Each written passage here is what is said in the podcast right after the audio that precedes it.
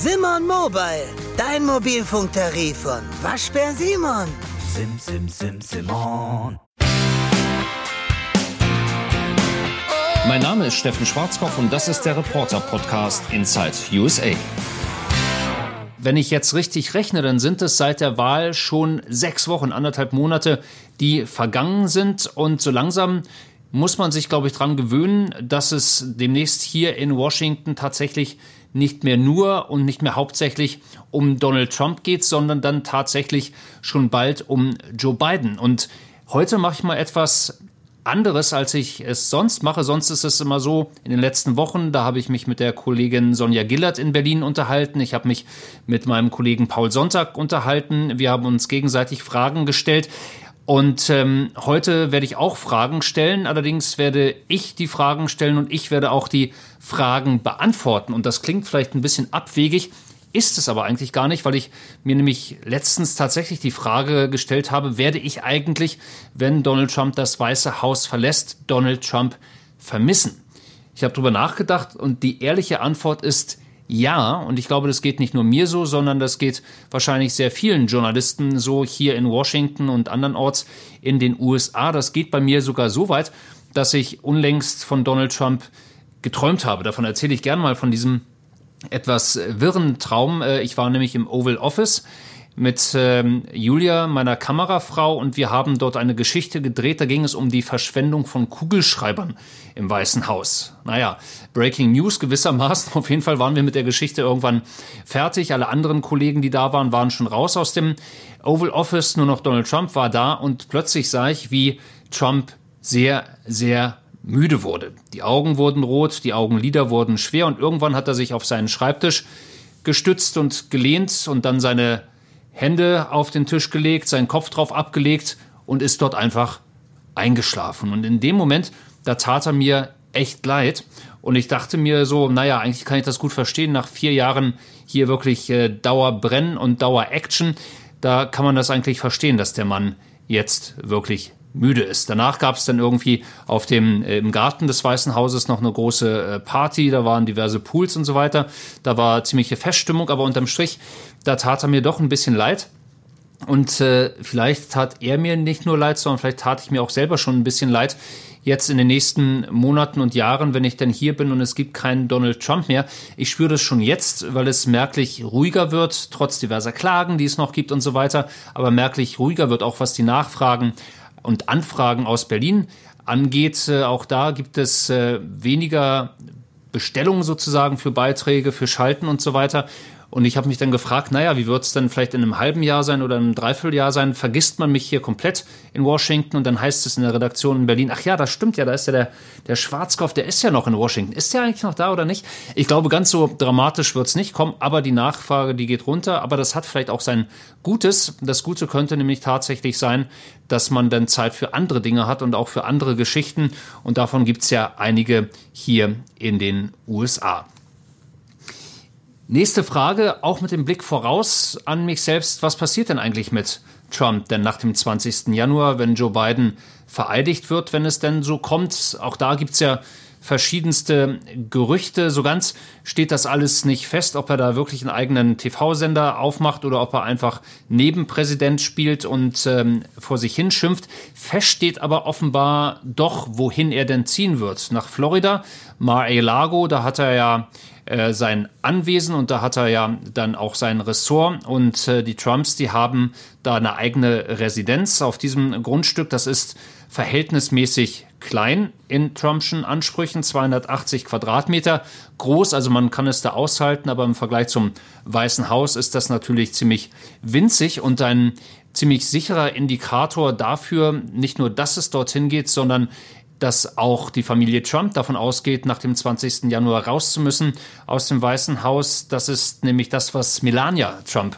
momentan macht, äh, nach einem Bericht auch von CNN und anderen äh, Kollegen, die da sehr gut vernetzt sind ins Umfeld von der First Lady. Da heißt es nämlich, die packt inzwischen tatsächlich die Koffer und die Boxen und teilweise sollen sogar schon Boxen auch verschifft und verschickt worden sein nach Mar-a-Lago. Also die bereitet sich darauf vor. Auch die Schule für ihren Sohn, für Baron, der inzwischen auch 14 Jahre alt ist, die soll auch schon ausgesucht worden sein und er wird eben planmäßig wohl auch nicht die Schule hier in Maryland, also im Nachbarstaat von Washington DC beenden, sondern auch tatsächlich in Florida das Ganze äh, beenden und ähm, das Schuljahr und ähm, dann geht es natürlich auch um die Frage, was macht denn Melania eigentlich äh, anschließend, wenn ihr Mann da so ein bisschen Nebenpräsident spielt? Das heißt, vielleicht schreibt sie dann auch ein Buch. Michelle Obama, wissen wir ja, hat ja ein Buch geschrieben, Becoming hieß das, ein Bestseller. Laura Bush hat äh, einen ziemlichen Bestseller anschließend verfasst. Spoken from My Heart heißt der.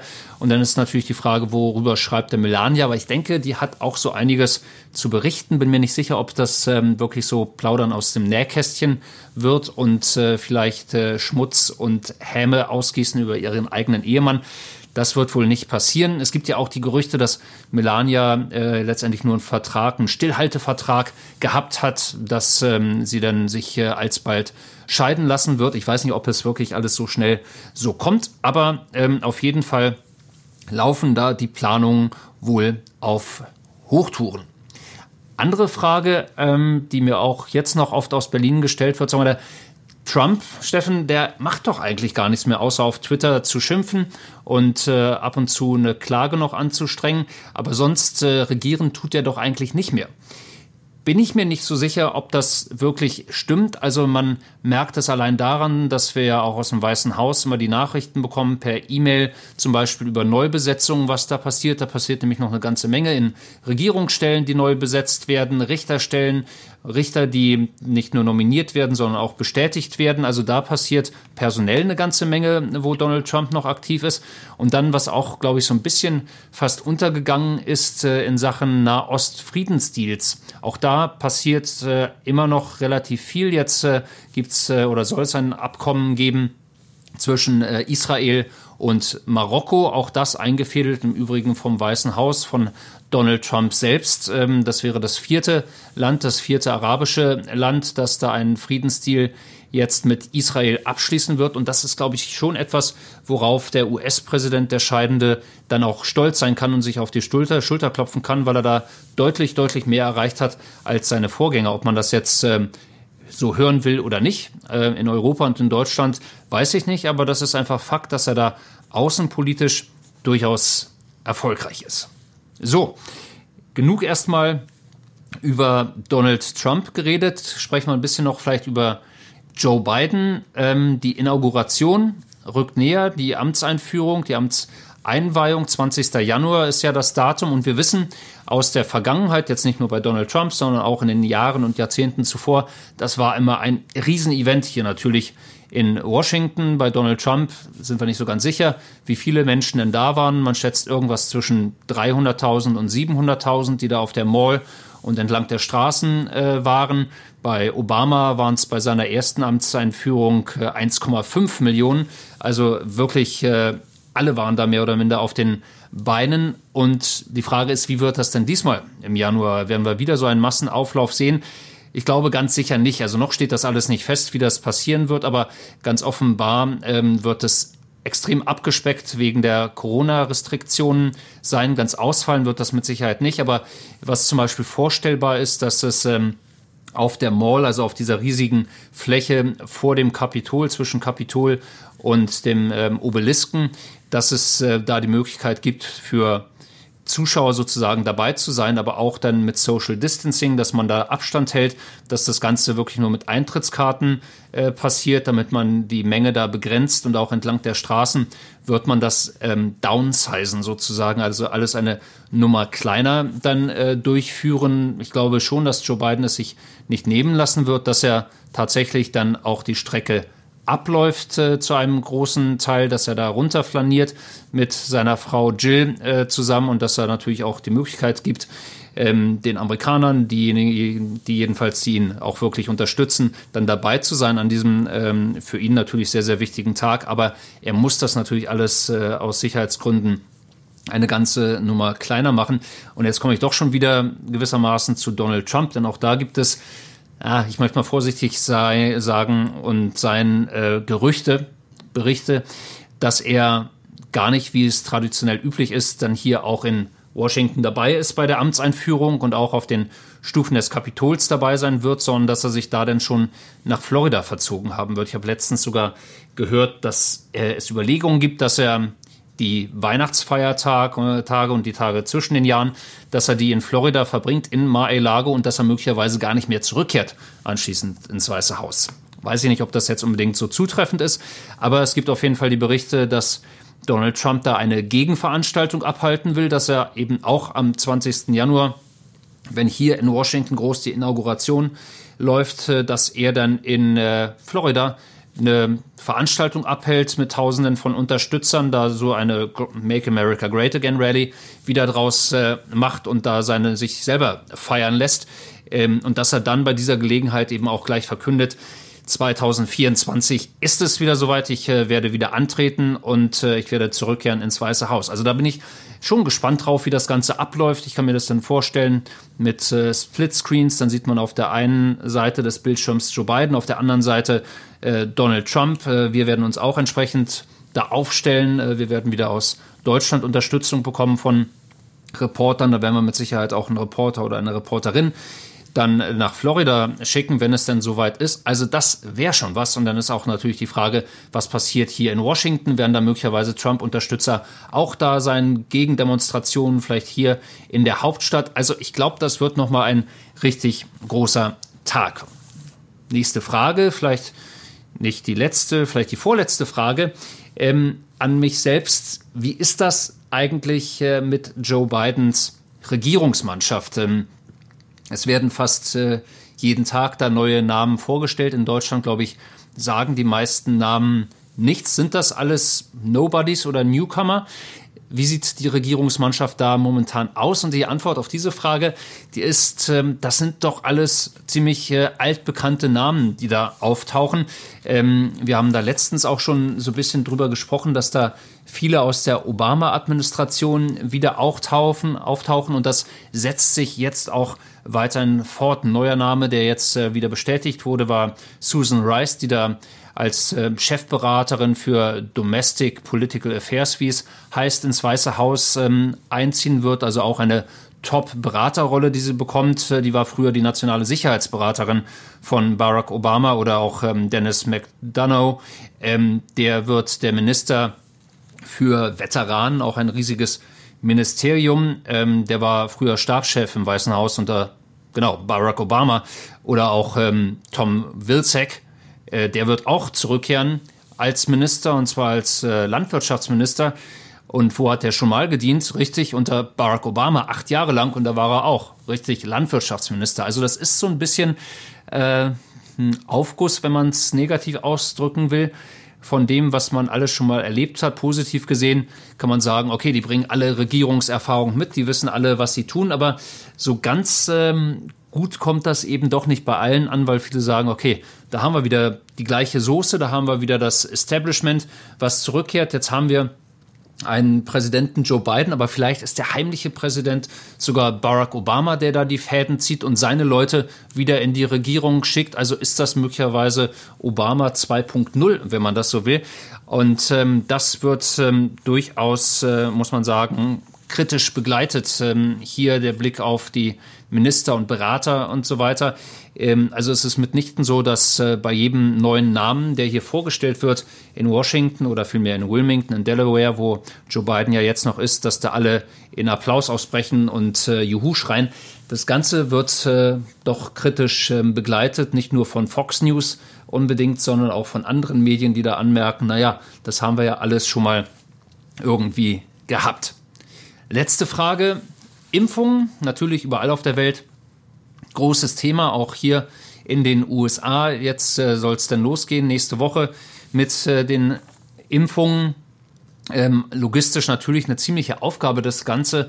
Ähm, es geht äh, los erstmal mit drei Millionen Dosen, die aus Michigan ähm, verschifft und ähm, transportiert werden müssen per LKW, dann per Flugzeug. Dann geht das Ganze in 600 Verteilungszentren. Dann soll ähm, natürlich auch die US-Armee da mithelfen und ähm, dann soll das in alle 50 Bundesstaaten verteilt werden. Interessanterweise, anders als in Deutschland, ähm, werden die Impfungen dann größtenteils ähm, durchgeführt hier von äh, Drogerien und Apotheken. CVS ist so eine Riesenkette hier in den USA mit insgesamt 10.000 Filialen. Dann haben wir da Walgreens, äh, 9.000 Filialen. Die haben die Verträge dafür bekommen. Die werden das machen. Die haben nur ein Problem.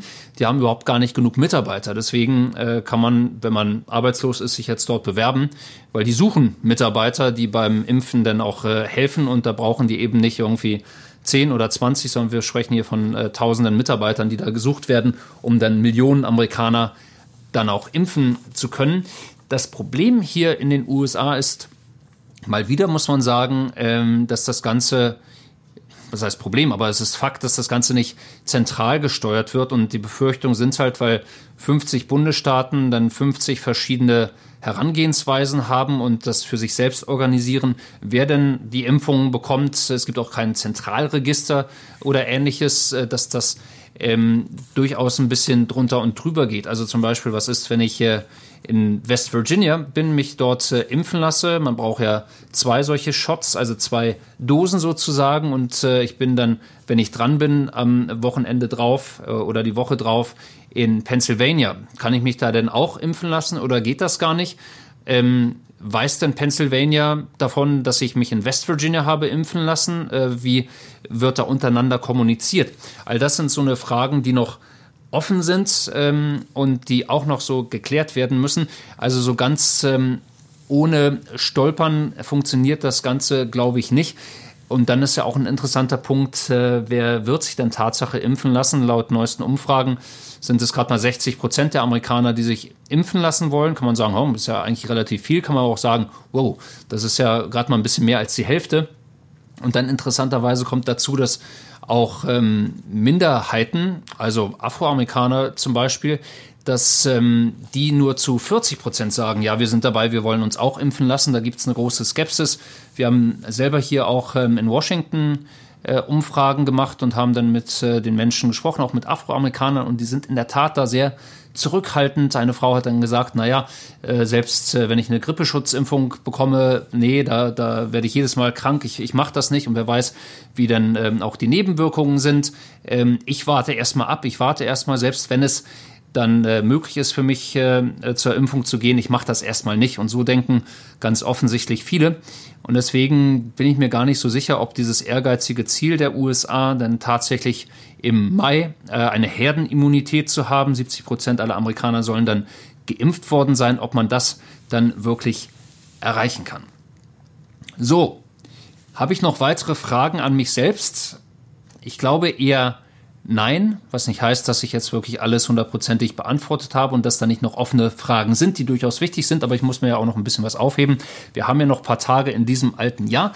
Insofern ähm, sage ich mal wieder Danke fürs Zuhören. Danke Steffen für deine Fragen. Danke Steffen fürs Antworten, wenn man denn so will. Und ähm, ich würde sagen, wir hören uns, wenn ihr denn wollt, gerne wieder beim nächsten Podcast, wenn es wieder heißt Inside USA.